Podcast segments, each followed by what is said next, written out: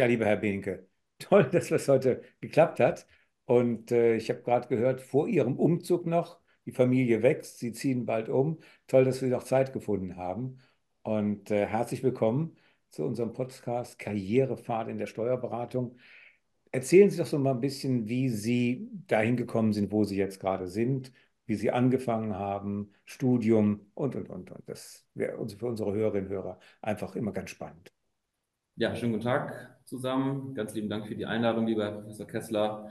Ähm, ja, das, der Weg äh, war auch bei mir ein bisschen zwar schon betriebswirtschaftlich vorgeprägt, aber es geht doch immer dann äh, vielleicht über kleine Umwege zum Steuerrecht erst. Also ich sage mal, nach dem Abitur hätte ich jetzt nicht damit gerechnet, dass ich Steuerberater werde. Ich habe äh, dann nach dem, nach dem Abi erst einmal äh, ganz kurz in die Mathematik reingeschnuppert dort dann allerdings dann äh, meine ähm, Grenzen der Vorstellungskraft doch schnell äh, äh, gelernt.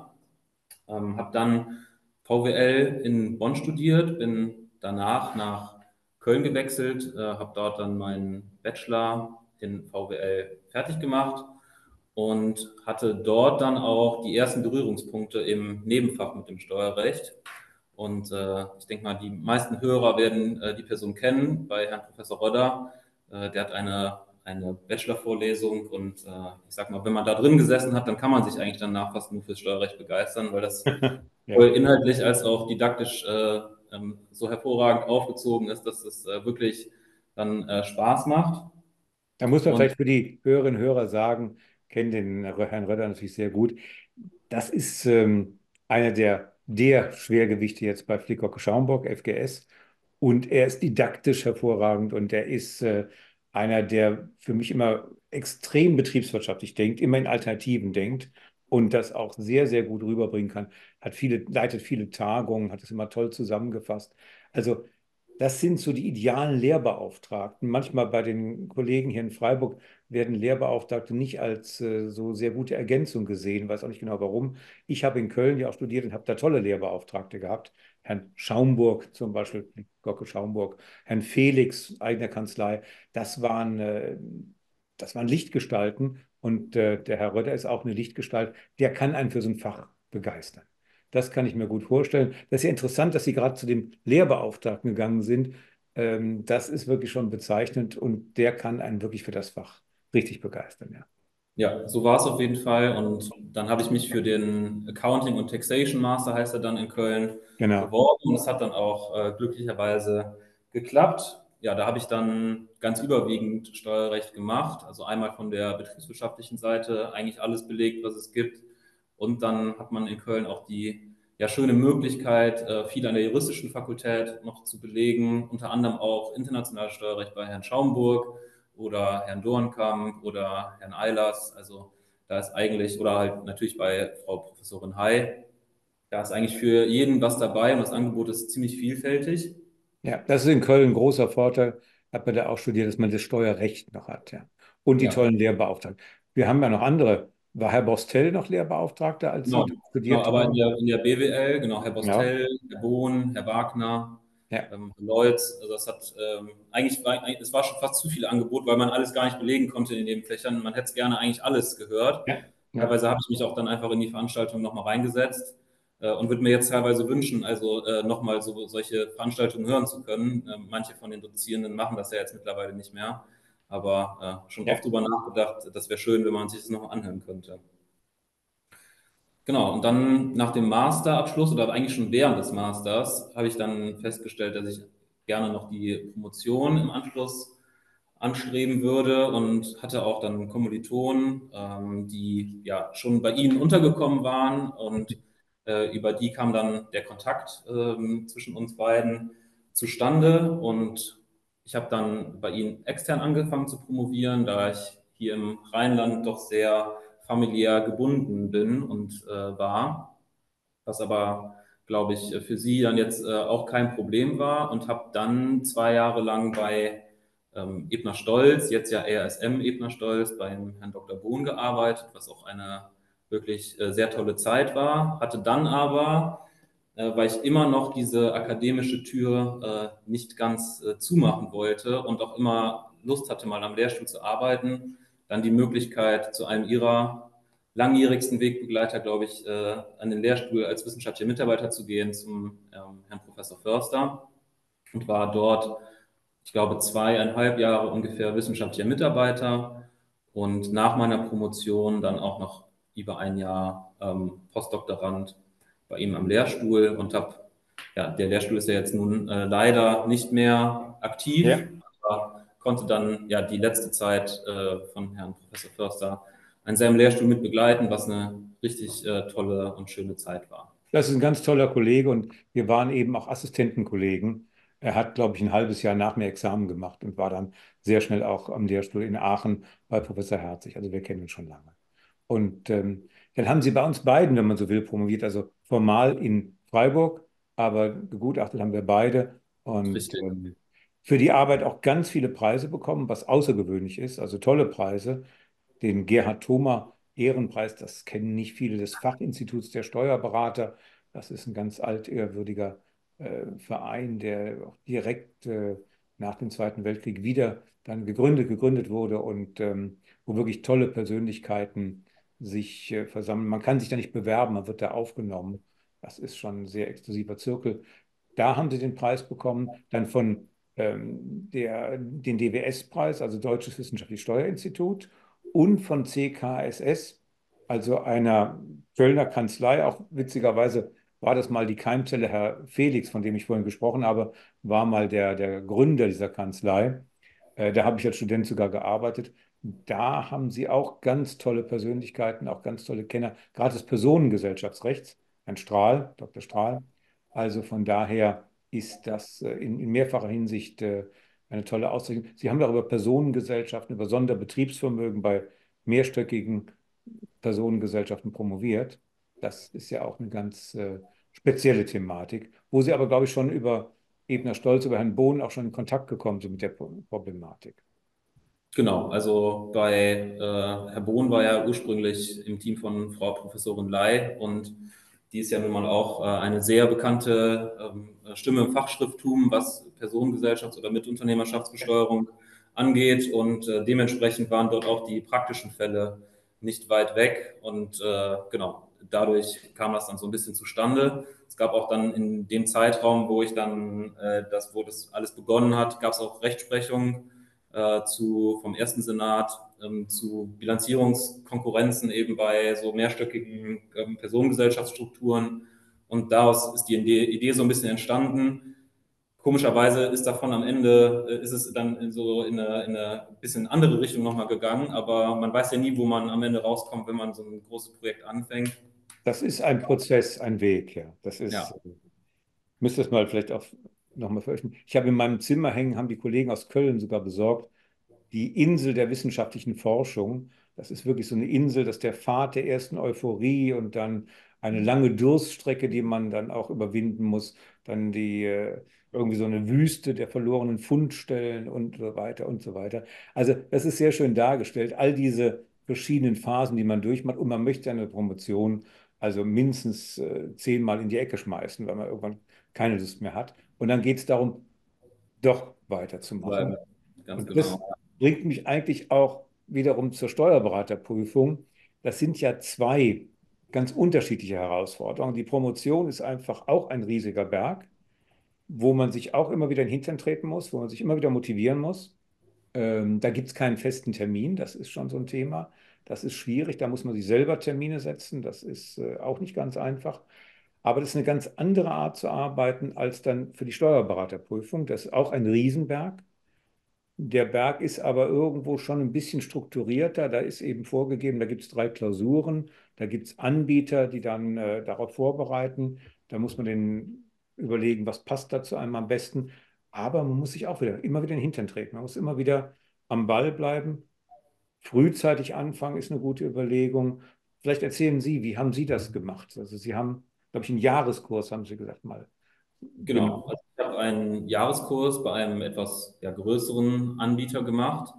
War auch dem geschuldet, dass ich schon wusste, dass in meinem Examensjahr oder äh, sozusagen in dem Jahr, wo die Vorbereitung auch startet, dass meine Tochter auf dem Weg ist. Von daher äh, ist für mich dieser Blockkurs ein bisschen rausgefallen, aber das es hat jetzt nichts mit meiner persönlichen Vorliebe eigentlich sogar zu tun, sondern es hat sich einfach dann für mich quasi ausgeschlossen, weil auch in dem Blogkurs muss man ja schon sagen, ist man mindestens mehrere Monate eigentlich äh, ähm, mit, mit allen anderen Sachen beschäftigt, außer mit dem Privatleben, sondern eigentlich wirklich dann nur im Fachlichen abgetaucht.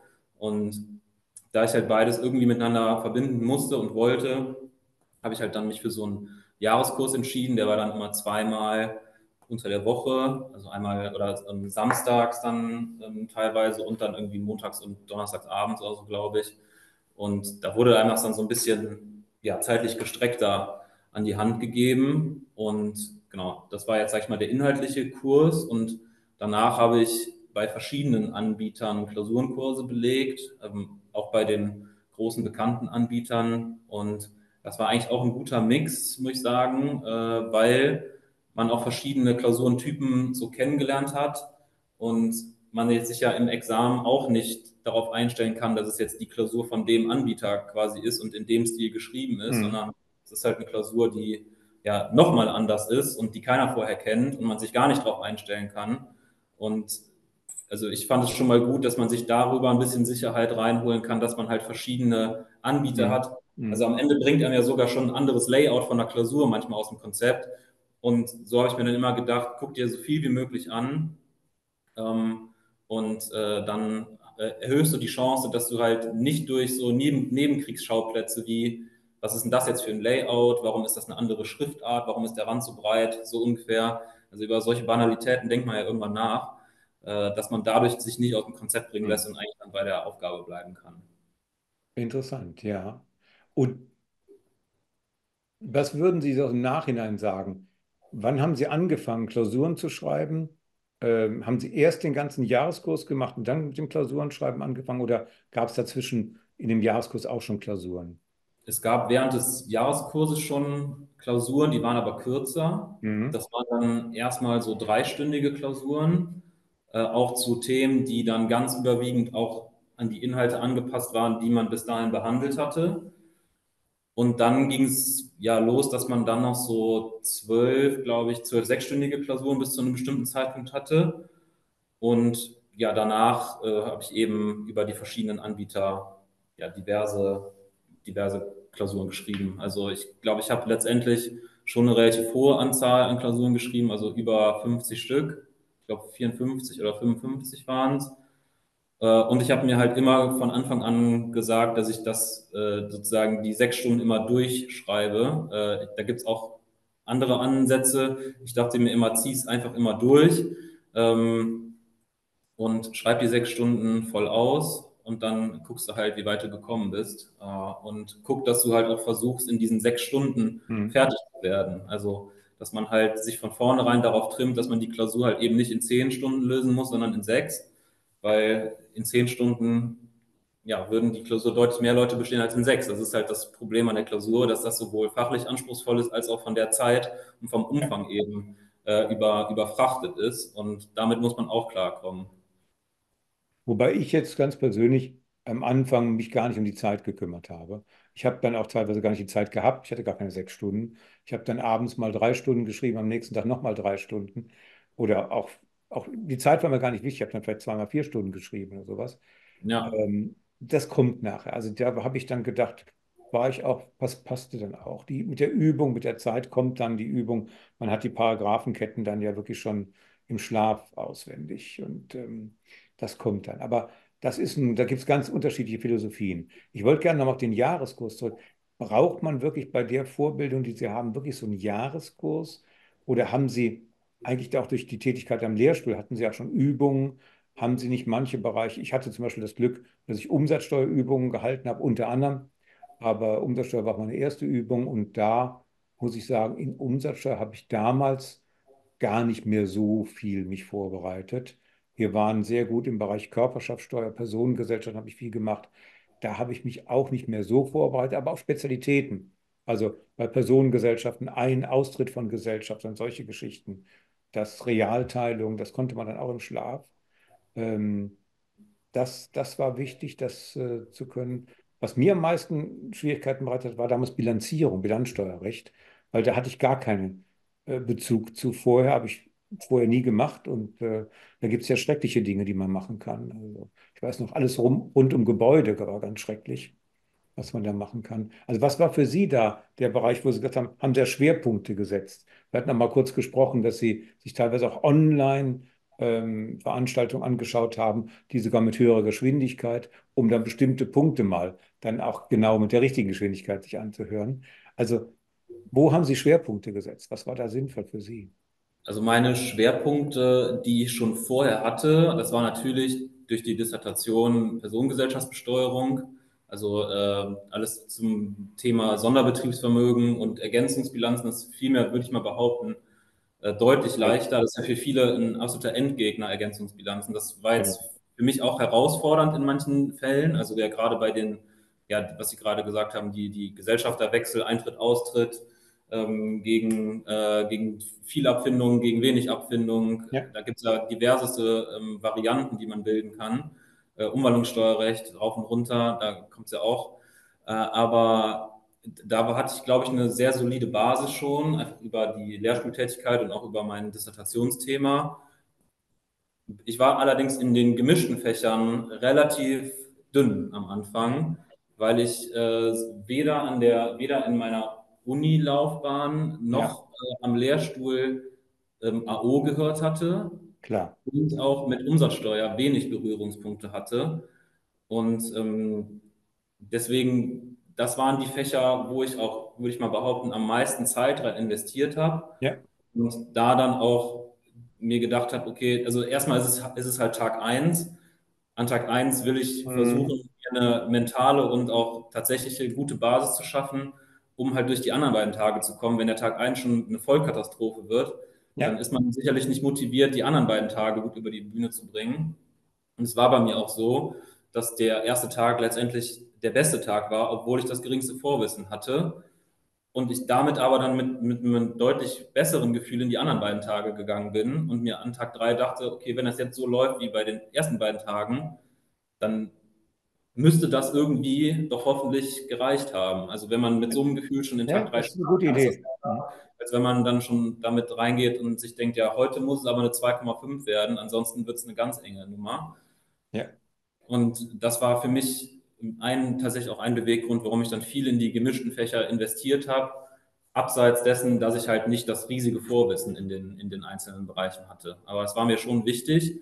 Und komischerweise fiel mir auch Bilanzierung verhältnismäßig schwer, obwohl man ja denkt, man hat dafür, da man hat, weil man viel Ertragssteuerrecht gemacht hatte, man da schon viel Berührungspunkte mit.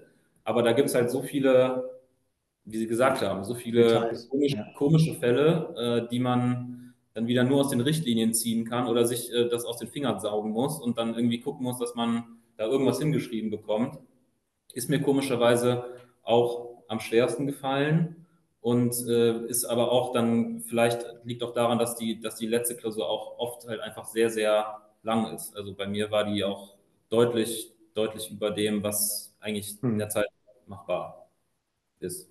Okay, ja, das ist, ja, aber es ist eine gute Idee, dass man am ersten Tag gut startet und äh, da muss man, glaube ich, wirklich schauen, wo sind meine Schwächen. Ich würde auch immer empfehlen, Schwerpunkte zu setzen. Und ähm, wir machen ja bei der Textechemie bewusst ein Coaching, was auch kurz ist, immer nur an Fällen. Es ist sehr unterschiedlich, die Vorbildung, die man hat. Und da muss man wirklich schauen, wo brauche ich jetzt speziell eben ja, Bedarf. Ja. Ich hatte Glück, dass ich bei Herrn Tippke damals noch das Steuerrecht studieren durfte. Und Herr Tippke hat uns in der mündlichen Prüfung durch die Abgabenordnung, Finanzgerichtsordnung gescheucht. Also in der mündlichen Prüfung kam nur AOFGO und da musste man das natürlich auch schon, das war ein großer Vorteil, weil AOFGO ist für viele auch ein Siegel, die nicht, äh, ein Buch mit vielen Siegeln, die nicht gerade Juristen sind. Das ist ein spannendes äh, Thema, wo man sich, glaube ich, auch wirklich darauf konzentrieren muss. Und Umsatzsteuer ist ja mittlerweile auch sehr kompliziert geworden. Das ist ja ein Riesenwust, der da ja. immer wieder dazukommt. Also Umsatzsteuer als ich das noch gemacht habe, da war das noch relativ einfach. Ähm, und ähm, ich weiß noch, dann habe ich irgendwann habilitiert und den ganzen Binnenmarkt sozusagen über Habilitation äh, sozusagen nicht mitbekommen. Und da musste ich dann als Professor erstmal wieder rein, um mich damit zu beschäftigen. Das war plötzlich ein ganz neues Recht geworden. Das ist viel komplizierter geworden, ja. Ja, und jetzt die mündliche Prüfung steht für viele jetzt vor der Tür. Deswegen werden da viele auch ganz spannend auf die mündliche Prüfung schauen. Äh, wie war das denn bei Ihnen mit der mündlichen Prüfung? Wir haben sich da vorbereitet. Kann man sich da überhaupt viel vorbereiten? Das ist gar nicht so einfach. Und ähm, ja, und wie ist es dann gelaufen? Also äh, das Ergebnis ist äh, glücklicherweise erfolgreich gewesen. also es hat, äh, hat dann, am Ende, dann am Ende gut geklappt. Ähm, vorbereitet habe ich mich überwiegend mit, ja, äh, sag ich mal, Leidensgenossen, ähm, habe mich mit denen getroffen, ähm, mit denen insbesondere Vorträge geübt. Ja. Das kann man sowohl auf die schriftliche als auch, glaube ich, auf die mündliche Prüfung beziehen. Und das haben Sie auch gerade schon gut anklingen lassen. Sich wirklich auch auf die Dinge konzentrieren, die man nicht kann. Weil den, wenn ich jetzt den 20. Vortrag über Sonderbetriebsvermögen gehalten hätte, dann wäre der Vortrag garantiert super gewesen. Dafür wären aber die anderen 50 äh, möglichen Vorträge weitestgehend in die Hose gegangen. Ja. Deswegen war da meine Überlegung, gehe da wirklich sozusagen da, dahin, wo es dann weh tut und übe die Vorträge. Und das ist eine Menge. Die, also wenn man sich diese Karteikarten anguckt, die dann da die Themen beinhalten, dann denkt man sich teilweise, ja gut, da fällt mir jetzt original gerade gar nichts zu ein. Aber man ist ja in der, in der, in der scharf gestellten Situation auch nicht äh, besser dran und muss dann halt improvisieren. Und man merkt dann, wenn man sich dann damit beschäftigen muss, und, oder weil man sich das Thema ausgesucht hat, man findet immer irgendwas, was man dann sagen kann. Und zur Not muss man halt dann versuchen, die Zeit mit anderen guten Gedanken zu füllen und irgendwie das äh, dann da, da, was, da was hinzuschreiben. Ähm, das heißt, ich habe mich sehr überwiegend mit den Vorträgen, mhm. Vorträge vorbereitet, weil das hat für mich gut alte Themen rekapituliert, hat aber auch neue Themen sozusagen erschlossen. Und ich fand immer Vorträge gut, die systematisch was abdecken. Also sage ich jetzt mal, zum Beispiel die Veräußerung von Anteilen an Kapitalgesellschaften oder sowas, wo man jetzt nicht ein Spezialproblem bearbeitet, sondern halt das systematische Denken anwendet und Fälle bilden muss und diese dann systematisieren muss, abarbeiten muss, lösen muss. Äh, das dachte ich mir immer, hilft dir nochmal alles zu verstehen, ja, hilft auch dann, wenn du in der Prüfungssituation bist, äh, zu unterscheiden, auch für die anderen Runden. Und das fand ich immer gut. Und dann natürlich habe ich die, die neuen Themen die dann drankommen. Also äh, BWL, VWL hatte man ja, hatte ich ja jetzt als Hintergrund ganz gute Vorkenntnisse. Dann natürlich ähm, ähm, äh, hier die, die, die Fächer Steuerberatung und Zivilrecht. Äh, das muss man natürlich noch äh, machen, aber ja. Ist denn das drangekommen bei Ihnen? Also gab es Zivilrecht, BWL, VWL, Berufsrecht? Gab es sowas in der Prüfung? Äh, ja, es ist alles drangekommen. Ja, und ich kann es ehrlicherweise auch nur also zumindest für die Leute in NRW, da kann ich nur den großen Hinweis geben, dass das eigentlich immer abgefragt wird. Äh, da gibt es eigentlich immer eine Runde Zivilrecht. Bei mir war direkt die erste Runde FGO, wo auch alle aufschrecken, eigentlich jetzt, denke ich mal, wenn man das so hört. Aber ähm, es war letztendlich, wenn es halt keiner richtig weiß, dann kommt es halt darauf an, dass man das Gesetz schnell aufschlägt, reinguckt und versucht, Lösungen zu finden. Und also bei mir kam Zivilrecht dran, bei mir kam Berufsrecht dran. Bei mir kam ja die FGO dran äh, und ja, vielleicht noch, äh, das war nämlich dann die, da, da war ich glücklicherweise schon ein bisschen aus dem Feuer, aber in der, in der letzten Runde kam, ähm, kam nochmal Einkommensteuerrecht durch den Vorsitzenden des, des Prüfungsausschusses. Und der hat äh, dann mit PV-Anlage angefangen, weil das gerade so aktuell war, weil null, also die, die Umsatzsteuer mit 0% kam und im genau. 3, ja, klar. in Paragraph 3 und so weiter. Und dann haben alle schon sich gedacht, ah, das wird jetzt eine super Runde, jetzt geht's los. Fragen Sie mich bitte alles, was Sie wollen. Dann hat er aber gesagt, wie war es denn vor dem, vor den Gesetzesänderungen? Und da habe ich, da habe ich dann nur, habe ich mich dann wirklich nur noch hinterm Gesetz versteckt, weil halt alle nur die neue Rechtslage gelernt ja, haben, so ungefähr. Und ich dachte mir so jetzt, äh, glücklicherweise war ich da schon so ein bisschen aus dem Feuer. Äh, aber die anderen wurden dann nochmal ganz, ganz gut gegrillt, kann man sagen. Und da war ich sehr froh, ne, vielleicht dann auch nicht unterschätzen, dass man dann jetzt nicht nur die neuen Sachen lernen, sondern auch sich nochmal kurz anguckt, was ist eigentlich die Änderung zum alten Recht. Ausgangslage. Oh ja, äh, interessant. Das war vielleicht eine kleine Anekdote, die mich dann nochmal kurzzeitig hat aufschrecken lassen. Aber am Ende ist es gut gegangen und letztendlich, äh, ich würde den Vortrag positiv sehen. Äh, es ist eine, eine, schöne Eigenschaft, die man er, erlangen kann, wenn man ja. vortragen kann. Äh, es bereichert einen äh, dann schon sehr und man kann, wenn es gut läuft, mit einem guten Vortrag das Ding schon zu 50 Prozent mindestens nach Hause fahren, auch wenn es vorher knapp war. Wenn die den Eindruck haben, dass das gut läuft, dann ist das die halbe Miete. Ja, Vortragen, das sage ich eigentlich immer, ist eine ganz wichtige Eigenschaft, weil eigentlich verdienen wir unser Geld äh, mit dem Fachwissen, natürlich, das brauchen wir, aber die Kommunikation, der Vortrag, also das Gespräch mit dem Mandanten oder äh, im Extremfall auch äh, vor Gericht, das Fachgespräch mit den Richtern, aber auch mit dem Finanzbeamten der Betriebsprüfung, das sind ja alles Vorträge, da muss ich versuchen, mit Worten zu überzeugen. Also von daher ist das eigentlich eine ganz wichtige Eigenschaft. Deswegen lege ich auch so großen Wert bei uns in den Studiengängen auf Seminararbeiten. Aber mir ist klar geworden, dass viele, äh, selbst wenn sie ein Studium haben, heute gar nicht mehr unbedingt Seminararbeiten gemacht haben. Das ist ganz interessant. Die haben teilweise noch nie vorgetragen.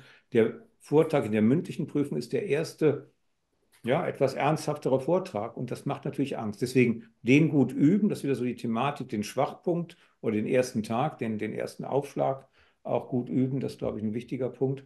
Und wissen Sie noch, welche Themen Sie hatten? Also welche drei Sie zuerst bestimmt noch? Oder das ist, was Sie an das, an das dritte kann ich mich nicht mehr erinnern. Also ich hatte dann einmal den kompletten Ritt durchs Bewertungsgesetz. Das war auch, ich konnte mit dem Thema gar nicht wirklich was anfangen, weil das so allgemein gefasst war. Ja. Irgendwie, ja. Ich, war, ich kriege es gerade noch gar nicht, mehr, gar nicht mehr richtig zusammen. Und dann habe ich aber einfach ins Gesetz geguckt und dann war das die Überschrift. Also die irgendwie römisch 2 stand dann da, also eine relativ äh, sozusagen hochgegliederte Überschrift sogar noch. Und dann mhm. dachte ich, ja, das kann ja nur das sein. Und dann war es einfach ein Ritt wirklich durchs, durchs Bewertungsgesetz durch. Ähm, und letztendlich war das dankbar. Da ging es wirklich nur darum, in einer halben Stunde dann systematisch die Sachen zusammenzufassen. Also ich, ne, das, das, das, war, das, das war eigentlich der Kern der Aussage, sich dann nicht im Detail zu verlieren, wie ich jetzt ein Einfamilienhaus bewerte, sondern wirklich die Systematik einmal von vorne bis hinten aufreiße. Das andere Thema, das war, glaube ich, irgendwas zu Vorstandsvergütungen. Das habe ich auch quasi direkt eliminiert. Und da ich das dritte schon vergessen habe, war das äh, wahrscheinlich noch unattraktiver. Mhm. Letztendlich war es so, dass auch alle bei uns in der Gruppe das, das, das Thema zur Bewertung genommen haben, weil die anderen sich eigentlich schon äh, von sich selbst ausgeschlossen haben. Also man kam zumindest nicht in die Bredouille, dass man sich am Ende gesagt hat, hätte ich mal lieber das Thema genommen. Man hat ja heute auch, alle haben dieselben Themen zur Wahl. Das ist ja heute so. Das ist so, ja, genau. Bei also mir war es ganz anders damals noch. Da hatte jeder völlig, äh, zwar auch noch archaisch, da hatte man Karteikasten, musste einen Brieföffner da reinstecken und die Karteikarte davor oder hinter dem Brieföffner wurde gezogen und hatte dann so drei Karten. Das war ganz heiße, das war noch ganz altmodisch. Ja, ja, interessant. Ja. Nee, jetzt, alle, jetzt haben alle, alle dieselben Themen. Dieselben Themen. Ja. Aber alle haben dann die, das Bewertungsgesetz gewählt. Ja. Ja, vielleicht jetzt nochmal, ähm, wo sind Sie heute? Das ist vielleicht nochmal eine ganz spannende Frage. Was machen Sie heute? Eine ganz spannende Tätigkeit. Das ist vielleicht auch eine hochinteressante äh, Frage. Und wie sind Sie, wie haben sich, wie sind Sie da hingekommen? Das äh, haben Sie sich beworben oder wie ist, ist, ist der Prozess gelaufen? Genau, also ich habe mich beworben tatsächlich erst nach meiner Münchenprüfung, weil ich das Schicksal nicht herausfordern wollte und kann ich auch nur jedem ans Herz legen, wirklich die Dinge einfach der Reihe nach abzuarbeiten. Es kommt, es kommt am Ende äh, des Lebens, wird es nicht auf die zwei Monate ankommen, wo ich schon dann gearbeitet habe oder, äh, ähm, ne, oder äh, irgendwie schon vorher einen Vertrag unterschrieben habe. Ähm, ich kann nur empfehlen, sich einfach auf eine Sache zu fokussieren. Das habe ich immer schon so gemacht. Ich habe erst meine mhm. Promotion abgeschlossen, habe dann meinen Steuerberater gemacht, habe mich danach beworben nachdem ich äh, meine Urkunde von der München Prüfung in der Hand hatte. Hat dann auch nicht allzu lange gedauert. Ich saß dann nämlich wirklich direkt am nächsten Tag ähm, bei dem Arbeitgeber, wo ich auch jetzt bin, bei WIPOC in Köln, hatte ich dann ein ja, sehr schönes Gespräch mit ähm, Herrn Michael Wendt und mit Herrn Andreas Kortendick. Herr Michael Wendt ist jetzt auch mein, sage ich jetzt mal, fachlich Vorgesetzter, ähm, ist Off-Council-Partner und hat halt die besondere Position, dass er vorher oder vor seiner Tätigkeit hier bei WIPOC als Off-Council war er Vorsitzender Richter des vierten Senats am Bundesfinanzhof und auch Vorsitzender Richter des Bundesfinanzhofs. Und das über sehr lange Zeit, war auch noch zehn Jahre Pressesprecher am Bundesfinanzhof, wenn ich es richtig im Kopf habe, waren es ja, ungefähr zehn Jahre. Und ähm, bringt eben eine ja, unfassbare Erfahrung mit, was eben seine äh, richterliche Tätigkeit mit sich bringt und äh, hat mich äh, direkt sofort begeistert. Und äh, die Themen, die halt da überwiegend ähm, anfallen, sind halt ähm, sage ich jetzt mal, auf Neudeutsch würde man Controver Controversy sagen, also so äh, Steuerstreitigkeiten, sei es ähm, einfache, in Anführungsstrichen, einfache Einspruchsverfahren, sei es die ähm, Betreuung von Betriebsprüfungen, sei es äh, Klageverfahren vom Finanzgericht oder vom Bundesfinanzhof. Jetzt hatten wir auch schon öfters mal so Spezialitäten wie Nichtzulassungsbeschwerden. Also das sind Sachen, die dann vielleicht nicht so alltäglich sind, die aber ja für mich ähm, wirklich sehr, sehr spannend sind und sich auch tatsächlich dann so genau bewahrheitet haben, wie es mir damals im Bewerbungsgespräch versprochen wurde. Also das ist ähm, schon wirklich eine sehr, sehr spannende Tätigkeit. Ähm, Herr Kortendick ähm, ist, hat ja die Kanzlei vor, ich glaube, circa sieben Jahren gegründet und damals war die Kanzlei eher auf so Venture Capital Transaktionen ähm, sehr spezialisiert und die Fondsberatung das ist jetzt immer noch ein großes Standbein, aber mittlerweile gibt es auch die ganz klassische Unternehmenssteuerberatung, das ganz klassische Unternehmenssteuerrecht. Äh, also ich zum Beispiel mache nur das klassische Unternehmenssteuerrecht und äh, eben diese, mit dieser Besonderheit, dass ich eben bei Herrn Wendt im Team bin und da diese eher spezielleren Fragen, häufig auch Zweitmeinungen, ähm, ja, beraten darf.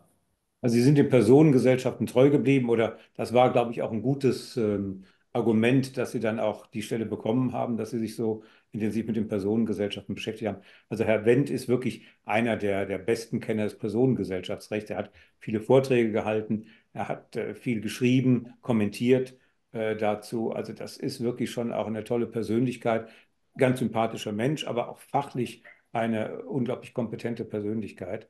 Da kann man viel lernen und mit ihm zusammenzuarbeiten ist natürlich was ganz Besonderes. Das wird nicht jeder jetzt ähm, dann sofort angeboten bekommen, aber es gibt natürlich schon äh, auch wie in jedem Bereich gibt es wirklich diese Leuchttürme, diese Persönlichkeiten und das äh, ist auch eine Überlegung, mit denen zusammenzuarbeiten, denn da kann man wirklich ganz viel nochmal lernen. Ähm, ja, gut, ich hatte das Glück, bei Ernst Young auch den wissenschaftlichen Beirat ähm, zu gründen, zu leiten und habe da auch mit ganz viel Richterpersönlichkeiten oder auch mit äh, pensionierten Beamten, hohen Beamten dann aus der Finanzverwaltung zusammengearbeitet. Das war toll.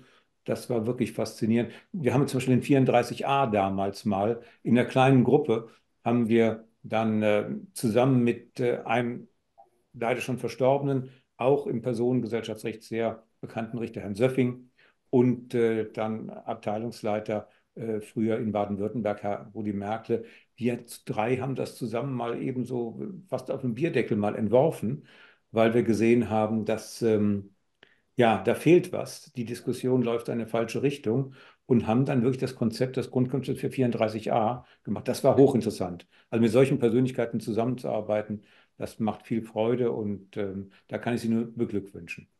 Ja, das ist sehr, ja. sehr, sehr, sehr förderlich und äh, das kann ich auch nur noch mal äh, hier sozusagen für Werbung machen, dass das in, bei uns in der Kanzlei äh, wirklich sehr auf Augenhöhe passiert. Also man hat hier sehr flache Hierarchien, wo wirklich auch die von Partnerseite sehr darauf geachtet wird, dass man unmittelbar mit den Leuten zusammenarbeitet und eben nicht noch äh, drei Hierarchieebenen dazwischen sind und jeder irgendwie versucht, äh, sozusagen nach den Leuchttürmen zu greifen und äh, nur die, die unmittelbar dran sind, davon profitieren, sondern sei es jetzt Herr Wendt, aber auch Herr Kortendick oder auch alle anderen Partner, von denen man äh, total viel lernen kann, da hat man ganz unmittelbaren Kontakt und ja, ähm, fast täglichen Austausch, was wirklich sehr, sehr, sehr, sehr viel Spaß macht. Auch ohne Steuerberater. Also auch die Tax Specialists, wie sie dann hier heißen, bei denen ist es ganz genauso. Also die sind natürlich dann, dass sie dann noch äh, an einen Steuerberater angebunden sind häufig, aber auch da ist es wirklich ein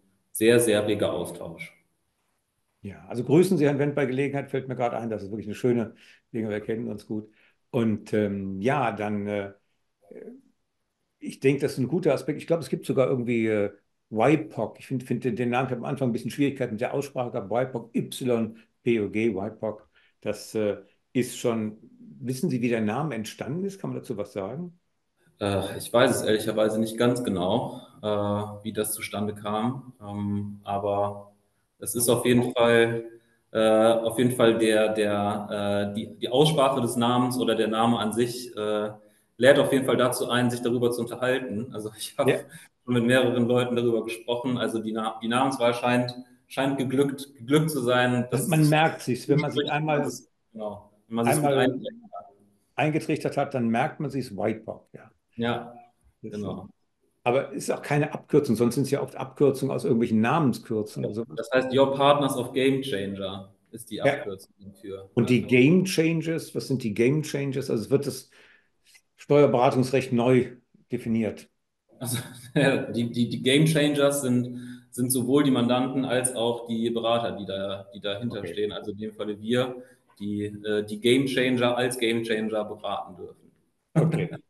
Also dann äh, die Game Changers. Ja. Ja, ich denke, das war sehr spannend. Das hat viel Freude gemacht. Ich, ähm, äh, haben Sie noch irgendwas, was vielleicht sagen wollen, so als, als Tipp vielleicht, wenn man den, den Interessierten, die jetzt, äh, Interessenten, Interessenten, die jetzt auf Steuerberatungsprüfung sich vorbereiten, dass man sie auf den Weg geben kann? Fällt Ihnen da noch was ein, so zum Abschluss? Ja, also ich hatte im Vorfeld, da ich den, da ich den Podcast ja rege höre und das immer die letzte Frage ist, hätte ich schon überlegt, was könntest du da sagen? Und da ist mir eigentlich sofort eingefallen, dass ich mir für die Steuerberaterprüfung immer das Motto gesetzt habe, du willst es nicht nochmal machen und ähm, äh, immer dranbleiben. Also das Motto, ich will diese Prüfung nur ein einziges Mal schreiben. Wenn man am nach, aus Tag 3 rauskommt, dann würde man, da würde das, glaube ich, jeder unterschreiben, dass er sich jetzt nicht nochmal ein halbes Jahr oder dreiviertel Jahr oder wie ich dann über ein Jahr mit dem äh, Jahreskurs vorbereitet hat, dass man das nicht nochmal machen möchte. Und äh, mich hat das immer motiviert, gerade wenn man jetzt dann auch in der Retrospektive die ja wirklich die tollen Vorteile am, am Beruf des Steuerberaters äh, miterlebt, kann ich nur jeden ermutigen, der an einem Sonntag keine Lust hat, eine Klausur zu schreiben, sie zu schreiben und dran zu bleiben und äh, dass es sich auf jeden Fall lohnt und viel Freude bereitet, wenn man es geschafft hat. Ja. Ja, es ist ein großer Berg und man muss sich wirklich in den Hintern treten. Und das ist, glaube ich, das große Problem bei der ganzen Geschichte. Das, äh, ich sage immer etwas scherzhaft, der Mensch ist von Natur aus äh, eher ein bisschen faul und man braucht manchmal auch einen kleinen Schubser. Und dieses Ziel vor Augen, das darf man nicht vergessen. Und das ist eine gute Idee. Also nicht nochmal schreiben wollen. Es ist auch kein Riesenproblem, wenn man durchfällt. Das passiert. Äh, auch da, ich habe Leute, also diejenigen, die ich kennengelernt habe, die durchgefallen sind, äh, habe ja viele, viele Generationen auch von Stadtgutfrieden begleitet, die haben es nicht ernst genug genommen. Die haben genau das nicht gemacht. Die haben es nicht ernst genug genommen. Die haben einfach nicht diesen Riesenberg so richtig eingeschätzt. Den kann man Schritt für Schritt bewältigen, aber muss auch Schritt für Schritt und stetig gehen. Langsam und stetig, so wie beim Wandern, nicht zu schnell loslaufen oder dann auch im Schluss dann nicht in, äh, sich dann noch äh, verausgaben, sondern wirklich stetig und langsam, Schritt für Schritt. Das ist, glaube ich, ein ganz wichtiger Punkt. Ja, toller, toller Hinweis. Ganz herzlichen Dank. Jetzt haben wir lange geredet, aber es ist, glaube ich, schon mal auch interessant für die Zuhörerinnen. Wir hatten noch eine kleine Pause, da gab es ein bisschen ähm, Ausfälle oder Weihnachtszeit. Ja, toi, toi, toi. Liebe Grüße, habe ich schon gesagt. Äh, auch an den Prinz, wenn Sie ihn sehen. Haben Sie mit ihm ab und zu mal zu tun? Ja, mit Herrn Professor Prinz habe ich auch, Ja. auch einiges zu tun. Der hat auch immer spannendste Projekte, die er Ja. an- heranträgt. Das ist äh, ja auch äh, mit ihm schon ähm, Bewertungssachen zusammen gemacht und Betriebsprüfungen, äh, was auch sehr viel Spaß macht. Und auch von ihm kann man wirklich nur Ja, profitieren. Das ist, äh, das ist äh, ein super toll. Ein super was man hier für dann Möglichkeiten hat, so vielseitig ähm, sich einzubringen und auch herangezogen wird und geschätzt wird. Das ist echt schön. Wir haben mal im selben Haus in Köln gewohnt und da bin ich dann eingezogen und äh, holte der Betrieb aus dem Briefkasten und er auch der Betrieb aus dem Briefkasten. Das war damals die Zeitschrift, die damals wirklich auch sehr gut war und äh, die hatten äh, den halben Preis für Studenten und äh, das war dann damals noch eine gute Zeit. Da haben Also, sie sich gefunden, direkt. da haben sich die Kunden, das verstehen nicht alle, das äh, versteht Herr Beck nicht so ganz, aber es ist ein ganz anderes Thema. Der Beck Verlag musste bei Beck Online für die Studenten noch ein bisschen mehr tun, aber das ist ein ganz anderes Thema. Andere tun das. Also, alles Gute, toi, toi, toi. Und man sieht sich immer wieder, die Steuerwelt ist klein. Ganz, Bis ganz bald. lieben Dank. Ich habe mich sehr gefreut und vielen Dank für die Einladung und auch für Sie alles Gute. Ja, bis bald. Tschüss, Bis alles Gute. bald.